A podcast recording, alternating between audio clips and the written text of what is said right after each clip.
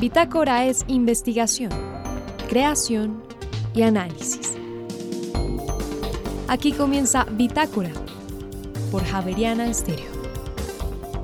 Muy buenas noches y bienvenidos a este fin de semana de Bitácora. En esta emisión presentamos El funeral de la reina Isabel duró 11 días, pero ¿qué significado tiene esto para los ingleses? Esta noche un análisis sobre la realeza.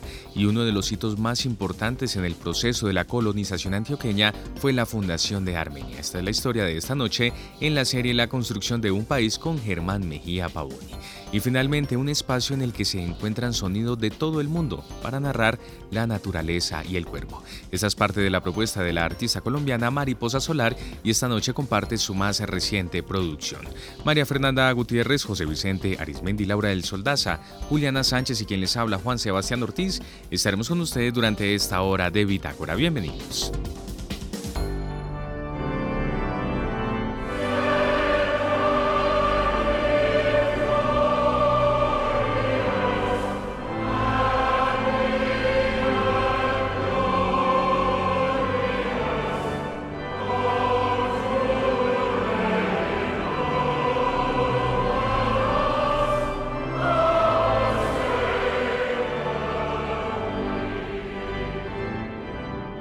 Estamos terminando de escuchar eh, un segmento del himno de Inglaterra y que ya dejó de ser Dios salve a la reina y ahora vamos a hablar de Dios salve al rey.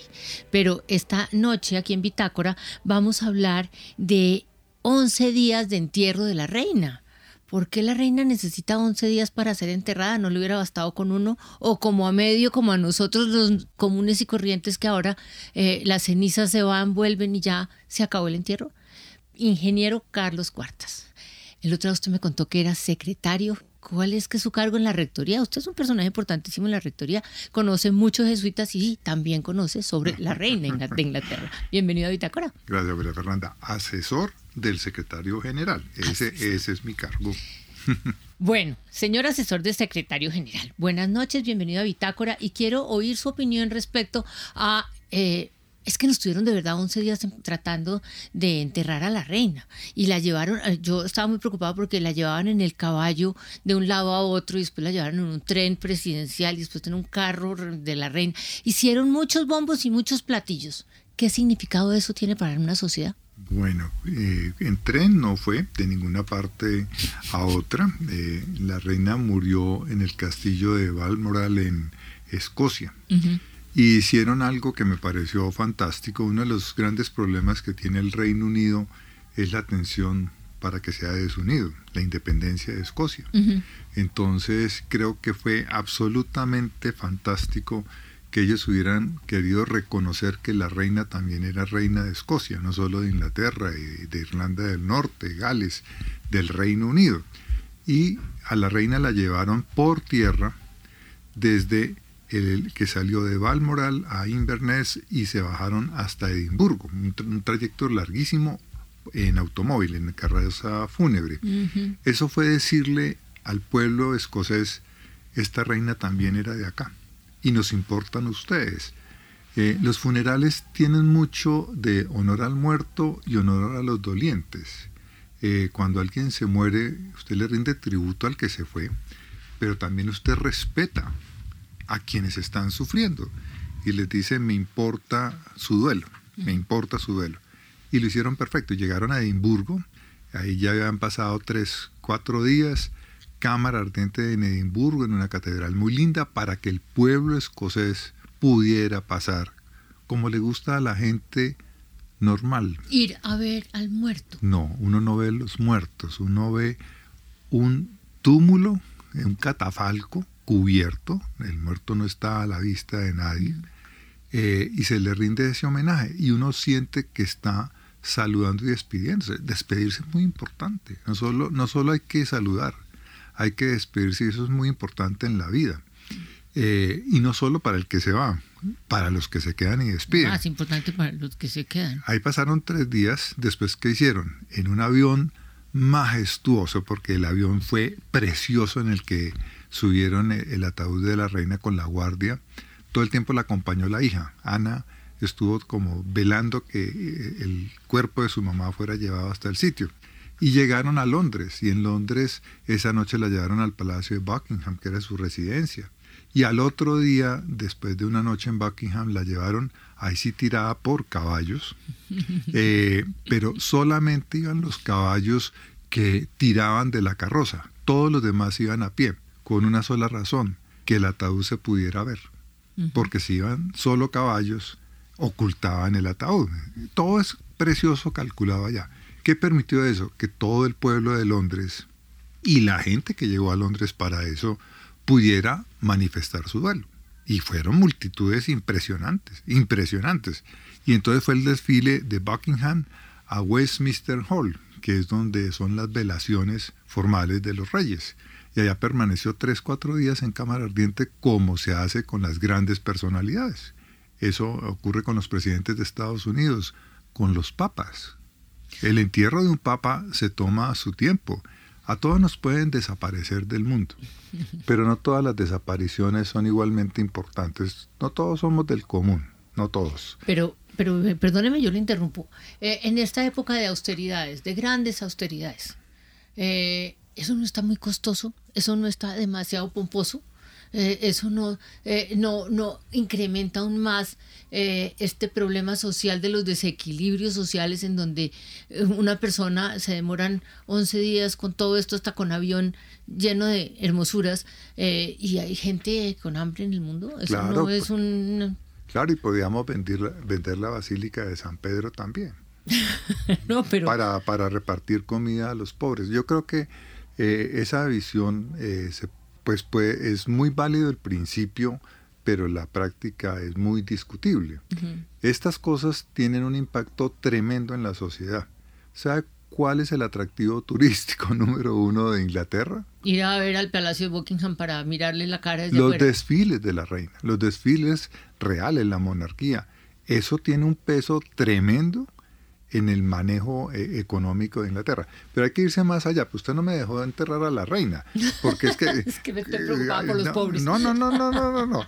Esa es otra parte de esta historia, pero yo creo que tenemos que llegar con la reina hasta Windsor, porque después de la Cámara Ardiente, en el Palacio de Westminster, que es donde está el Big Ben, que ahora se llama la Torre de Elizabeth, en honor a la reina desde hace unos años por uno de los jubileos, pues vinieron las, vinieron las exequias, unas exequias absolutamente majestuosas también, en la bahía de Westminster, donde ella había sido eh, coronada reina, donde ella se había casado, donde ella había asistido a los funerales de su padre y de su madre.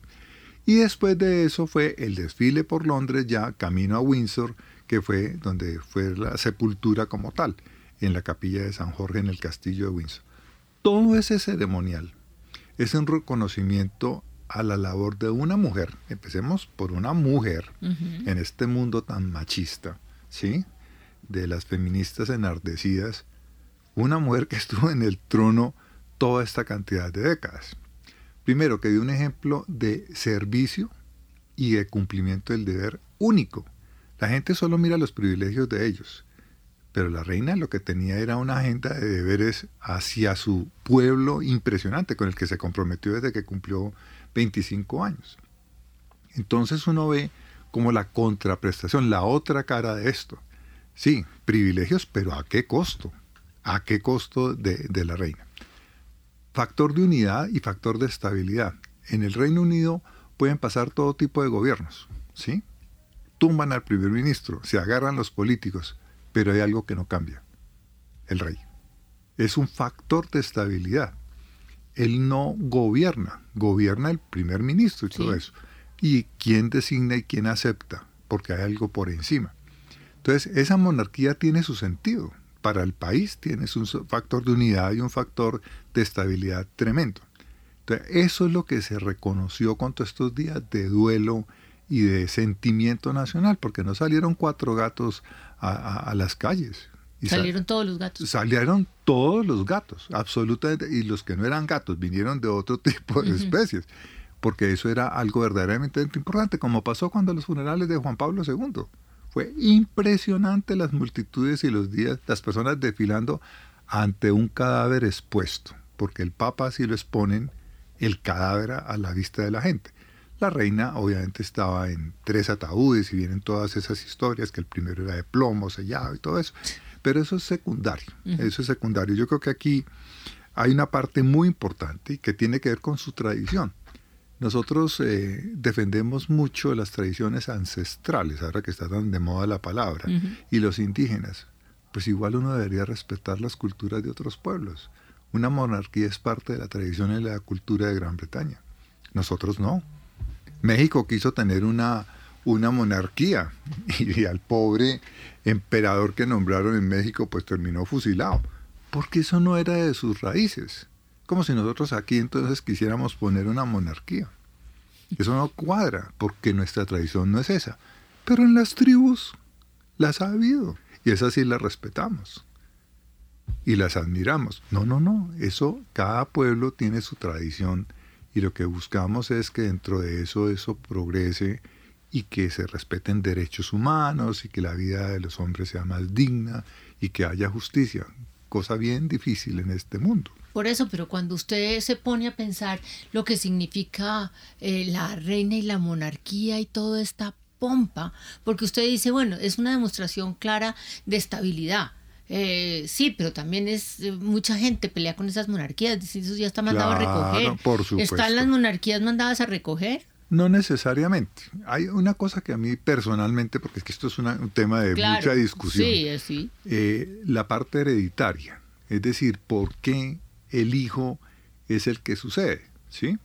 Entonces, por machistas. No, no, no, no, porque ya no, eso, eso fue en otro tiempo. Pues si no, la reina no había podido ser la reina sino que hubiera sido el, que estuviera en la línea de sucesión el primer hombre. Eh, pero eso lo cambiaron de, desde hace un tiempo. Eh, el, punto está en que así venía de una familia que por herencia el, el, hijo pasaba a ser el heredero.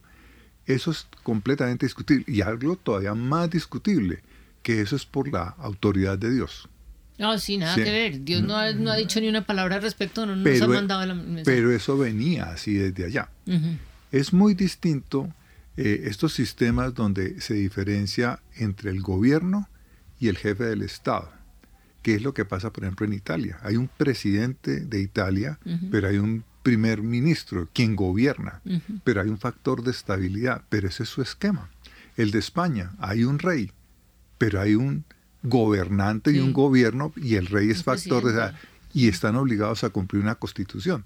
Luego, no es a sus anchas como en las épocas medievales, pero son esquemas eh, discutibles especialmente en la parte hereditaria. Pero si la tradición viene así, llegará el día en que eso se cambie. Sin duda, pues cuántas monarquías se han acabado. ¿Quién va hoy a Moscú a ver a Putin? No, pues, creo que vaya mucha pues, gente, y menos después de Ucrania. Pero cuando estaban los zares y eso, pues eran otras épocas y otras tradiciones. Yo creo que aquí uno tiene que ubicarse en el contexto de los pueblos y de las culturas y no desde aquí, desde Santa Fe o Bogotá, mirar así nomás para juzgar lo que ellos valoran. Cuando la reina cumplió recientemente eh, los 90 años y lo del reinado más largo, no cabía un alma en las calles. Y eran las dos cosas, la admiración hacia ella, pero también el espectáculo. Sí, yo a mí me gustó mucho su teoría inicial que decía que eso tiene una, un factor de turismo muy alto, que el turismo va a Inglaterra y parte de los tours es ir a ver la casa, es ir a ver la reina, es ir a ver los, los eh, lo que hace el cambio de guardia. El cambio de guardia, por eso eh, eso me parece que es turístico y que es muy válido. Pero pero ¿Usted ha ido a ver el cambio de guardia en el Palacio de Nariño? Eh, lo vi una vez, pero por, por, por coincidencia, pero nunca, pero fue hace mucho tiempo, yo eso no, no en general, pero dicen que ahora en el nuevo gobierno con Petro lo están tratando de volver, o por lo menos están poniendo la casa un poquito más visible, por lo menos para tener un factor de turismo ahí, me imagino. No tengo ni idea, pero me parece que utilizar esas, eh, es decir, me parece que utilizar esas figuras en pro del turismo está bien, pero esas figuras y esas excelencias y esas cosas que parecen de otro siglo. ¿Cuánta gente va a ver el Papa? No, los, todo el mundo. los domingos en el Ángelus, ¿cuántos van a la audiencia? Lleno, eso se lleno. ¿Cuánta gente? Pero uno quiere ir al Papa a hablar. Ah, ¿Cuánta gente es católica y cuánta gente es creyente y practicante de la que, vaya? Puede que Puede no. Que no. Puede que para ellos sea solamente el espectáculo de ir a ver a la persona. Pues lo mismo pasa con un rey. Lo mismo pasa cuando pasa el presidente Biden. ¿Sí? Hay gente que se para en las puertas de la Casa Blanca para ver salir al presidente. Es decir, hay algo en los seres humanos y en las culturas donde las grandes figuras despiertan interés. Tanto que existe la revista Hola y el canal Hola, que le siguen todo, los detalles. ¿Qué era lo que más comentaban de la reina? Los vestidos que se ponía, los sombreros. Sí.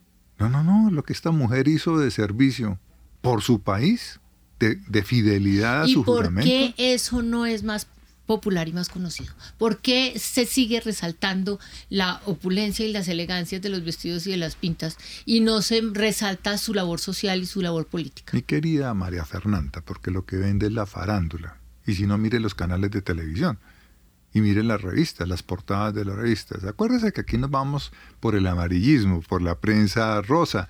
Nos fascina, nos fascina. Nos fascina decir que la reina repitió vestido.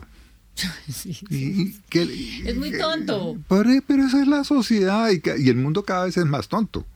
Pero cada vez más. Es una cultura muy light, muy superficial. ¿No se acuerda del famoso artículo de Vargas Llosa de la sociedad del espectáculo? Y eso es lo que quieren que seamos los profesores también, unos malabaristas en clase, ¿sí? Eh, porque si no la clase es aburrida. Sí, sí, sí. No, no, no, no, no, el mundo no es de entretenimiento, pero eso es lo que la cultura vende. Eso, es, lo, eso es lo que vende.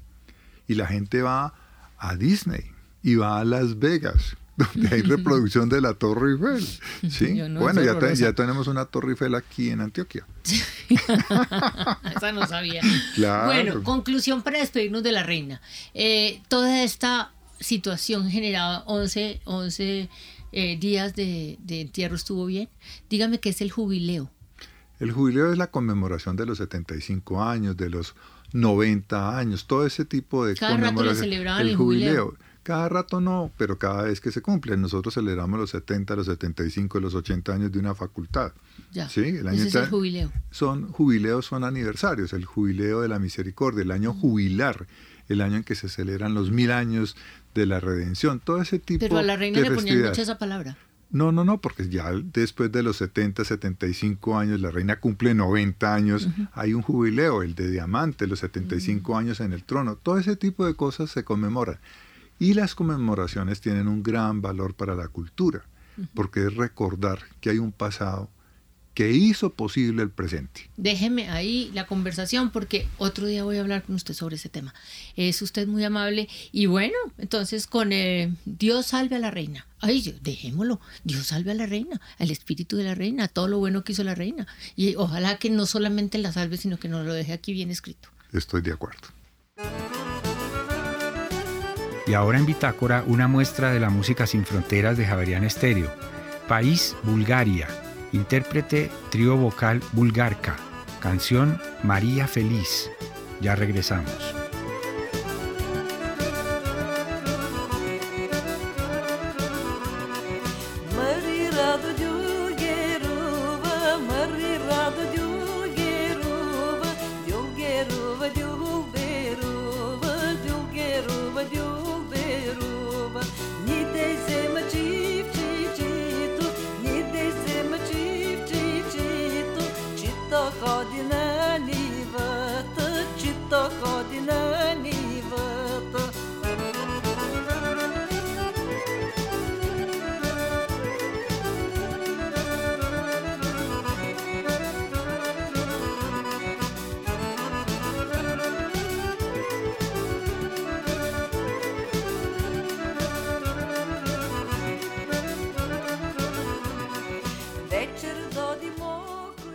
Javeriana Estéreo, sin fronteras.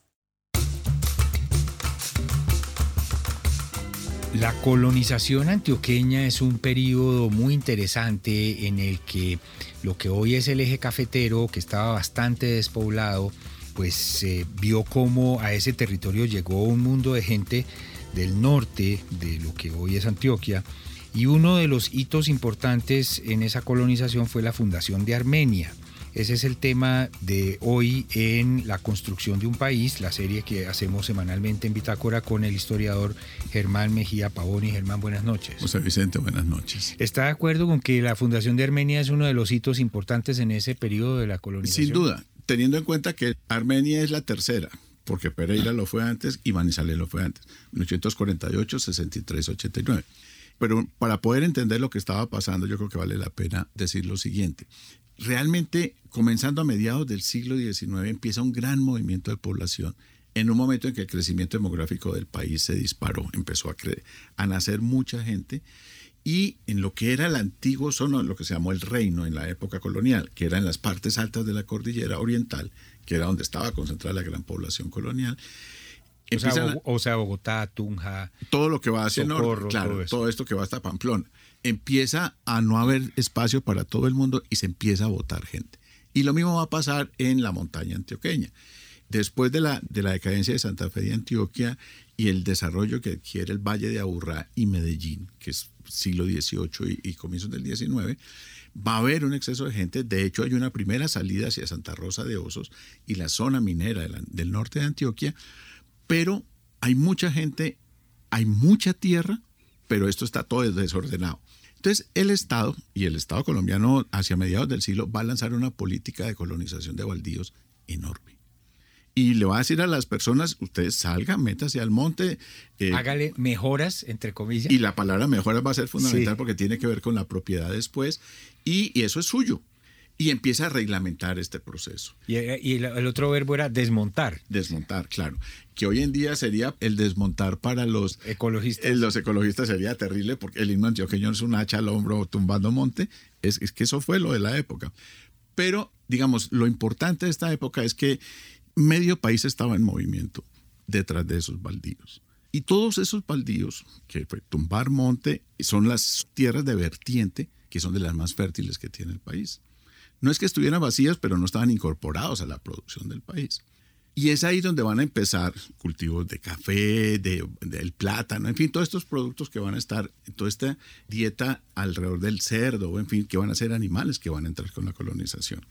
Y lo que era el centro del país, que hoy es Calda, Risaralda, el Quindío, el norte del Valle, el sur de Antioquia, el occidente del Tolima, parte alta de la cordillera del Huila, en fin, todo eso fueron zonas de colonización de baldío. Lo mismo va a pasar en Cundinamarca. En Cundinamarca pasan cosas muy simpáticas, bueno, en otras partes del país también. Si tú empiezas, coges por la autopista Medellín y tú llegas a La Vega, estás en el siglo XVII más o menos. Pero antes de llegar a La Vega pasas por San Francisco, que es del siglo XIX o Subachoque, que es colonial, pero el Rosal no. En fin, es un país que tenía unos pueblos del siglo XVI y XVII. Y después le intercaló otros. Y después le intercaló otros porque fueron procesos de poblamiento distintos y eso va a pasar en muchas partes. Entonces, se llena.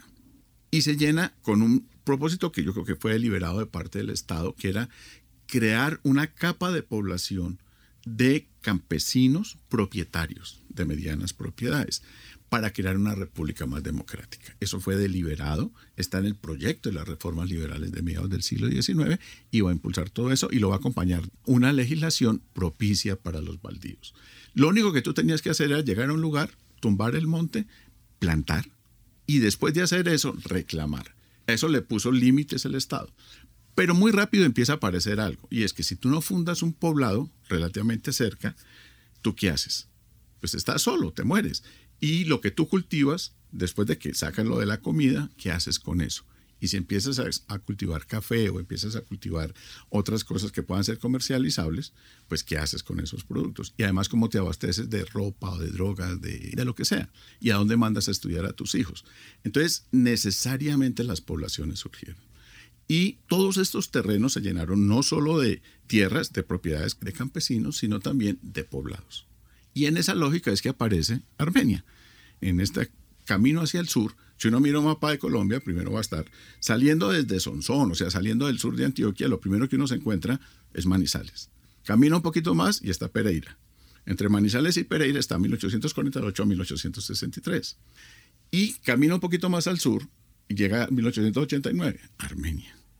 Con una característica, y es que el momento en que Armenia se decide fundar, que es la misma lógica, crear un pueblo para que todos los que habían alrededor, ah, sí, todas estas tierras que ya estaban listas para el cultivo, en fin, estaban preparadas, se necesita el pueblo que sirva de lugar de, de manejo, de gobierno, de intercambio, pero en un nudo de caminos. Claro. que es lo que es Armenia hoy en día. Claro, Germán, es que usted confirma una cosa que a veces se olvida en este mundo en el que andamos y es que la ciudad es un buen invento, las ciudades se necesitan. Desde mi punto de vista es el mayor invento humano.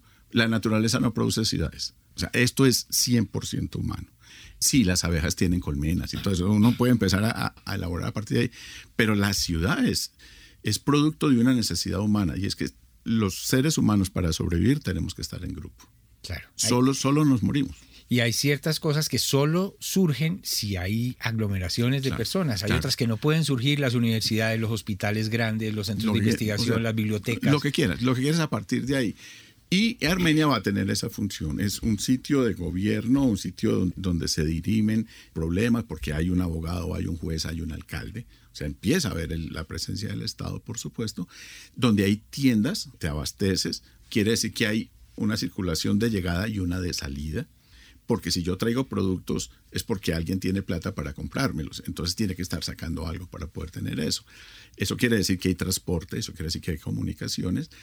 Y como Armenia está en la encrucijada de los caminos, porque realmente el camino del Quindío cae a Calarcá, Armenia, no a Pereira, aunque Pereira se va a beneficiar de eso, pero por ahí tú pasas a Cartago, por ahí tú pasas al norte del valle, tú pasas a la misma, a la- al mismo Risaralda y Caldas ahora, Y a Buenaventura. y, y por ahí pasas a Cali y a, y a Buenaventura. Para esa época ya se sabía, para 1889, que iba a haber un ferrocarril que iba a buscar. Todavía era una idea, pero el Magdalena está relativamente cerca, aunque es Manizales la que más se va a beneficiar por el cable que va a llegar a Mariquita, pero Armenia va a atar su suerte realmente a la cantidad de personas que están viviendo en el campo y a la cantidad de personas que van a circular por los caminos que confluyen en Armenia. Ahora, profesor Mejía Paoni, que un país se independice, primero no sepa muy bien cómo gobernarse, es normal, pero después de que ya encuentra cierta estabilidad, una- un movimiento lógico es poblarse, buscar donde no hay mucha gente y buscar cómo propiciar que la gente empiece a vivir ahí. Lo hizo Estados Unidos, por ejemplo. Es Claro. decir, es que eso es, eso es- es lógico. Claro. Hoy es fácil decir, ay, eso fue una devastación y tal. No, pero es que no había otra opción. No. Usted va, se va a dar el lujo de decir, no, dejemos esas tierras vacías. Sí, no, no, y el concepto de vacío era, digamos, una de las necesidades, y lo hablamos en alguno de estos programas con la Comisión Coreográfica, era conocer el país para beneficiarnos de eso. Cuando estos geógrafos recorren el país a pie, los informes que dan es por aquí debe haber un camino, este es un sitio bueno para una población, aquí viven unas personas que tienen estas características. Eso es lo que es coreográfico, o sea, es era se, cultiva carta. tal cosa, Claro, hay agua o no hay claro. agua, Aquí hay quinas, aquí hay tabacos, aquí hay oro. Sí, así lo de las minas fue fundamental. Entonces era, señor Estado, métale a esto. Entonces lo que nadie necesita es gente, pero el gran cambio demográfico del, 18, del siglo XVIII al XIX es que en todo Occidente, creo que es mucho más grande que Occidente, cambian los ritmos de nacimiento de personas y empieza a multiplicarse la población muy rápidamente. Y aunque las condiciones de salud eran malas y moría mucho niño, con más razón se fabricaban más niños. Esto era, hágale, hágale y salgamos a ser propietarios en el país. Van a ocurrir cosas complicadas en uno de estos programas que vienen vamos a hablar y es que se van a crear algunas empresas que van a acumular tierras y se va a generar un problema que es el que hoy vivimos con la propiedad de la tierra en Colombia. Eso nace en esta misma época. Y es que muchos de estos colonos se van a quedar sin la tierra que desbrozaron y que arreglaron, les va a tocar irse a vivir al pueblo, se vienen a las ciudades y se va a empezar a formar un problema de tierras en Colombia. Pero eso no viene del siglo XVI, no es la conquista, como a veces uno encuentra por ahí, no, eso es la forma como se produjo estas colonizaciones a finales del siglo XIX. Bueno, pues a partir de la fundación de Armenia, como un hito que forma parte de un eh, fenómeno mucho más grande, pudimos conversar en esta entrega de la construcción de un país sobre este gran eh, periodo de la llamada colonización antioqueña, aunque después de conversar con el profesor Mejía veo que es una colonización más generalizada. Sí, sí, sí. Fue enorme, por ejemplo, en, en las sabanas del interior de la costa. Lo que hoy es Sucre, lo que hoy es el, todo el valle de Yupar. to- o sea, la colonización antioqueña hacia el norte fue grande. La cundinamarquesa hacia la vertiente, la santanderiana fue enorme. Hacia Mérida y hacia el- al- las vertientes al Magdalena. Todo el país estaba en movimiento. Todo el país andino y empieza a colonizarse el piedemonte llanero y selvático. La construcción de un país con el historiador Germán Mejía Pavoni todas las semanas en Bitácora. Muchas gracias y hasta la próxima. José Vicente, un gusto.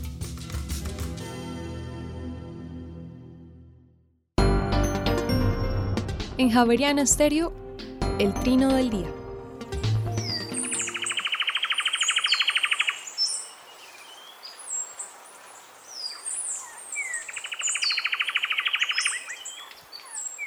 Escuchamos al cucarachero sepia, que mide unos 17 centímetros y tiene el plumaje marrón oscuro con garganta blancuzca y marcado barrado oscuro en las plumas del vuelo y la cola.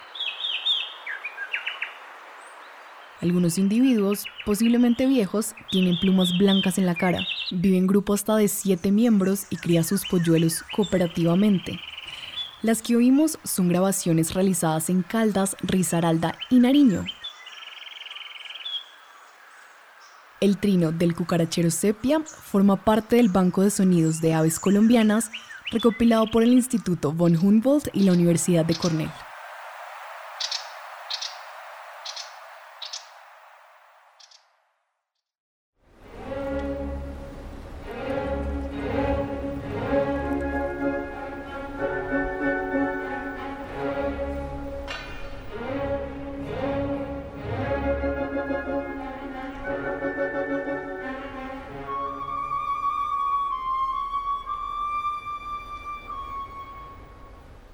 Esta ópera cuenta la historia del pueblo judío y la manera en que es asaltado, conquistado y exiliado de su tierra por el rey babilonio Nabucodonosor.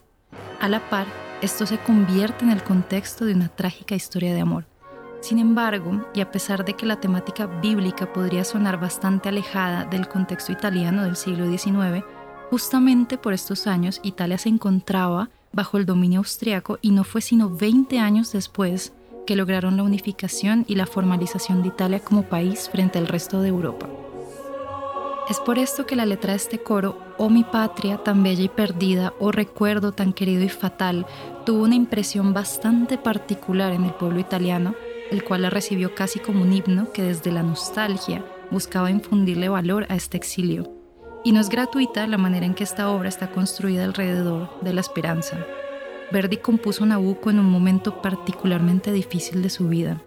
Su esposa y sus dos hijos pequeños habían fallecido recientemente y la ópera en la que había trabajado antes de Nabucco, Un giorno di regno, había sido un fracaso absoluto.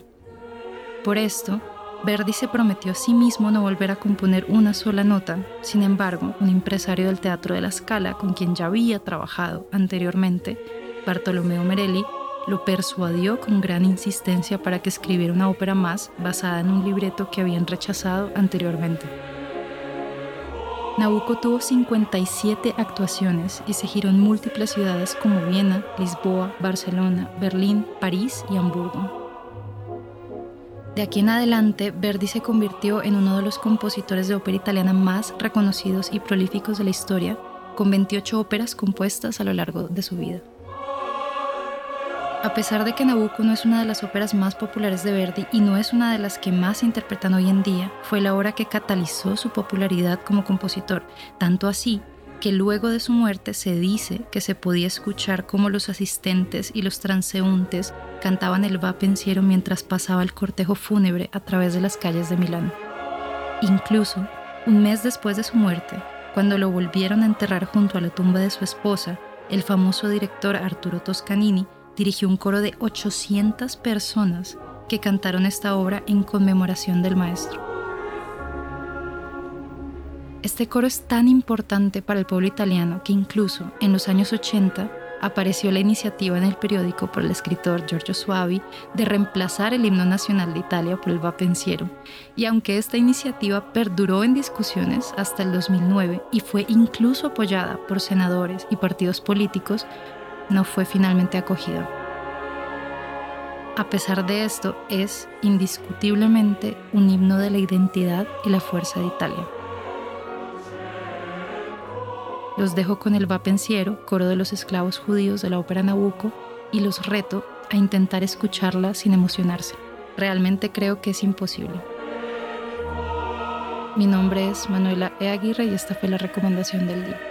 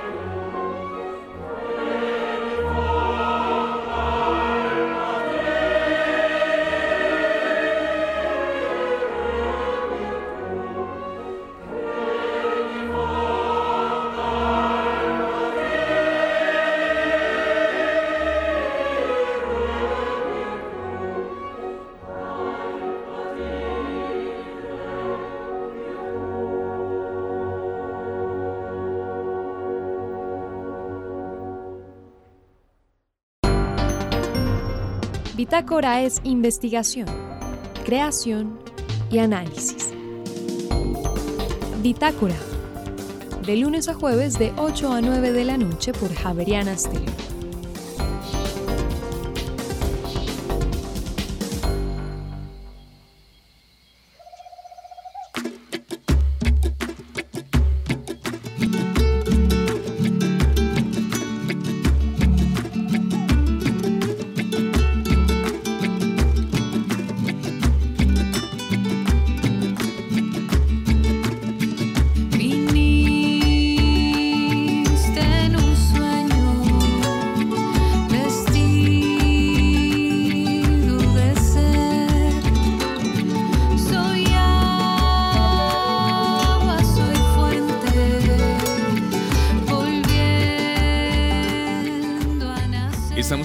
Huitaca, hace parte de la más reciente producción Diosa Poderosa de la cantautora colombiana, del artista Mariposa Solar, y esta noche está con nosotros en Bitácora. Mariposa Solar, bienvenida a esta misión de Bitácora y bienvenida a Javeriana Estéreo. Muchas gracias, Sebastián. Qué rico estar por acá. Gracias. Estamos escuchando Huitaca y esto ya nos da muchas pistas de lo que es su esencia como artista, de lo que es su esencia eh, musical, que se podría decir que es un punto de encuentro literalmente de sonidos del mundo.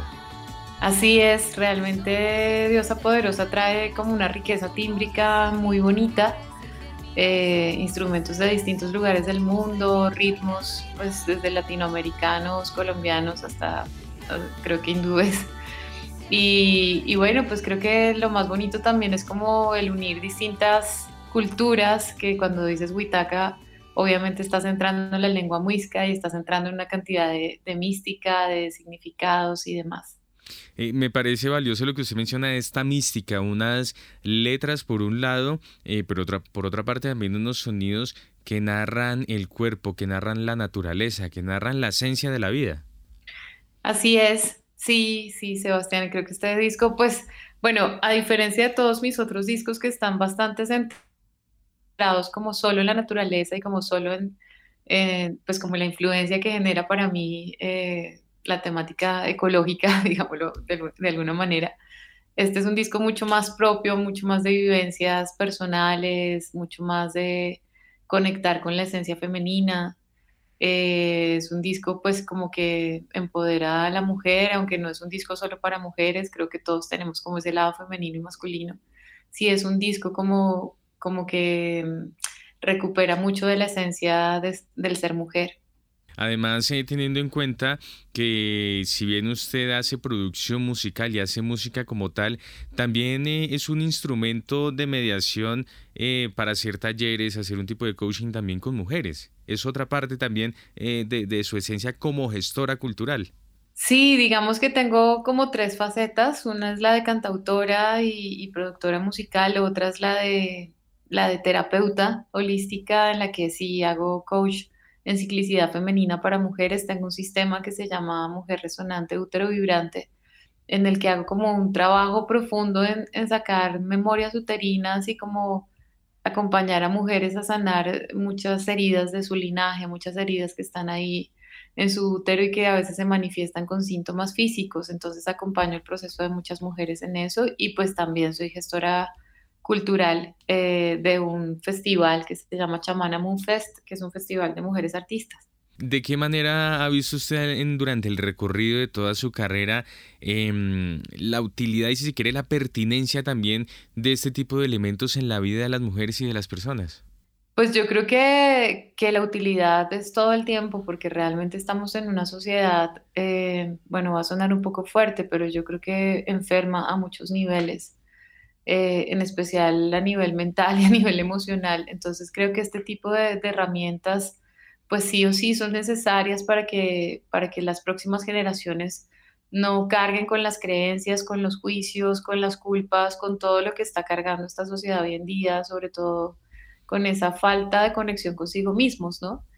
Y, y, pues digamos que, que, lo bonito de abrir espacios como estos es darse cuenta que a largo plazo estas mujeres tienen cambios profundos en su vida, en su cuerpo, eh, o sea, después de haber experimentado durante años como una enfermedad al ser mujer, por ejemplo, por el simple hecho de, vivir la menstruación mes a mes de una manera dolorosa, de una manera mm, como, sí, como aburrida, como desesperante para muchas mujeres, después ver la conexión que tienen y que pueden vivirla de una manera placentera, eh, que pueden tener hijos, que pueden sanar problemas muy graves que tenían en su vientre, pues creo que tiene toda, tiene toda la, razón de ser y, vale mucho más que la pena la alegría hacer este tipo de procesos. De acuerdo, pues estamos hablando esta noche con Mariposa Solar, que nos está compartiendo su más reciente producción, Diosa Poderosa, un álbum, eh, Mariposa, que empezó a surgir, si mal no estoy, en el 2019-2020 y que tuvo un proceso bastante bonito hasta llegar a compartir este, este álbum como tal, Diosa Poderosa. ¿Cuál fue el proceso? Bueno, pues justamente mañana vamos a hacer un prelanzamiento acá en Villa de Leyva, un concierto en el que vamos a proyectar un documental del making of de cómo fue todo ese proceso, pero pues para contarte un poquito, o sea, desde mañana va a estar en, mi canal de YouTube disponible para todos este documental, para que conozcan un poco más. Eh, pero bueno, para contarte un poco, pues realmente fueron composiciones que fueron haciendo desde el 2019, 2020. Diosa Poderosa es una canción eh, que nació en una meditación hace años, eh, pero creo que esa era como la más antigua de la producción, de resto fueron saliendo ahí y pues la pandemia fue realmente como el impulso para decir, bueno, no hay que parar de crear, sino más bien como que inspirémonos en este momento con Camilo Velázquez, que es el productor de este disco, que fue también el productor de mi disco anterior, de Elixir Colibrí.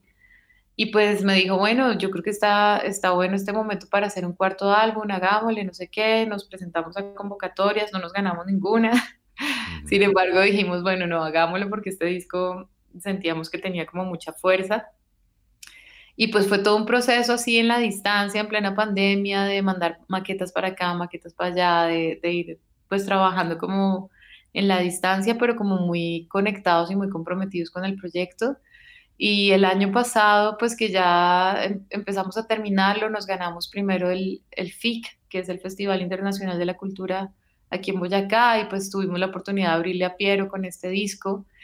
Eh, y pues ya este año el Ministerio de Cultura nos dio el premio de estímulo de producción discográfica 2022 y pues gracias a este premio vamos a hacer el, el lanzamiento el 24 de noviembre en el planetario pues ha sido como una cosecha súper linda de haberle apostado a esta siembra, de haberle apostado como a este disco y, y hoy ver como los resultados de, de, un disco como muy, con mucha sensibilidad y con mucha riqueza tímbrica, como te decía, y como con, con un sonido muy propio también. Eh, un lanzamiento que también va a tener otros elementos artísticos, audiovisuales, eh, que van a alimentar eh, justamente este compartir. Así es, vamos a tener la fortuna de, tener el, la, pues, la obra de Guache, que es uno de los artistas visuales que admiro profundamente y pues de los más importantes aquí en Colombia. Él va a estar a cargo de las visuales y bueno, pues esto es el full dome del planetario, así que va a ser una experiencia 360 espectacular. Vamos a tener una bailarina muy especial que se llama Caro Colibrí, que es una mujer que tiene un potencial divino, que trabaja pues mucho de danza contemporánea y tiene una trayectoria muy chévere ella va a estar como acompañando la puesta en escena y pues realmente, bueno, yo creo que va a ser una experiencia para despertar todos los sentidos. Pues nos encontramos entonces eh, el próximo jueves en el Planetario de Bogotá, mañana muy pendientes también de este lanzamiento de este documental que eh, da cuenta del proceso y el recorrido de este álbum Diosa Poderosa y de qué manera nos despedimos, con qué tema dejamos a nuestros oyentes, Mariposa. Eh, pues bueno, me parece lindo dejarlos con corazoncito, eh, que a veces es, bueno, esta es una canción que escribí como con la intención de, de, hacerle como un homenaje a mi corazón y de agradecerle por tantas batallas. Y porque finalmente si sigue palpitando pues seguimos vivos y, creo que esa es una gran bendición, así que los dejo con corazoncito y también los invito a que entren a mi canal de, de YouTube a buscar el videoclip de Diosa, de Diosa Poderosa, perdón, que acaba de salir, eh, producido por Leo Carreño y quedó muy lindo, así que vayan a darle un poquito de amor a ese video y a compartirlo. Gracias por este espacio.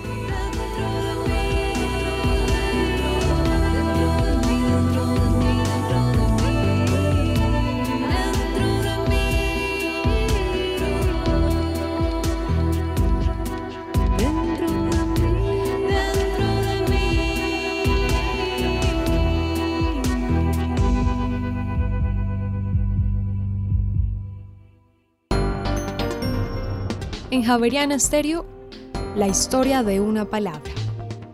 ¿De dónde viene la palabra flamenco? Aunque la etimología no es una ciencia exacta, se sabe que flamenco viene de la palabra neerlandesa flaming, que quiere decir natural de Flandes. A los españoles les llamaba la atención la tez sonrosada de los habitantes de esa zona de Europa, de un color parecido al de las aves palmípedas que llamaron flamencos o flamingos, y también quizás el maquillaje de las gitanas, que bailan y cantan esa música tan bonita de Andalucía, Extremadura y Murcia. Y antes de finalizar esta emisión de Bitácora, les tenemos 13 recomendaciones culturales para que ustedes se programen con nosotros durante este fin de semana. Iniciamos nuestra agenda con la visita a taller en lengua de señas colombianas, Manos que cuentan historias por tipo, lito y calavera. Un espacio que permitirá explorar algunas obras que conforman la exposición temporal de tipo, lito, calavera e involucrar todos los sentidos desde las 5 de la tarde mañana en la Biblioteca Luis Ángel Arango. Por otra parte, este sábado 19 de noviembre se celebrará en Usme el tercer Festival Patrimonio en Ruana, un convite para cosechar memoria. Este es un espacio para el reconocimiento de las memorias y aprendizajes en el área de la arqueología. También hace parte de la estrategia de activación del área arqueológica protegida Hacienda El Carmen, lugar en donde se construye colectivamente el primer parque arqueológico y del patrimonio cultural de Bogotá. Este sábado, desde las 9 de la mañana, en el área protegida Hacienda El Carmen, en la localidad de Usme. Y finalmente, el próximo domingo, desde las 5 de la tarde, usted podrá disfrutar de Viajeros Insólitos, un espectáculo para navegar el universo narrado por la cuentera Carolina Rueda. Será un encuentro con cinco expediciones cósmicas basadas en las historias este domingo a las 5 de la tarde en el Planetario de Bogotá. Y así llegamos al final de esta emisión de Bitácora. ustedes muchas gracias por haber estado con nosotros. Los invitamos a que continúen en Javeriana Estéreo. Ya llega una nueva entrega de la serie radial 50 vidas y a continuación Luis Fernando Rondón y Rock 91.9. Que tengan todos ustedes un feliz fin de semana.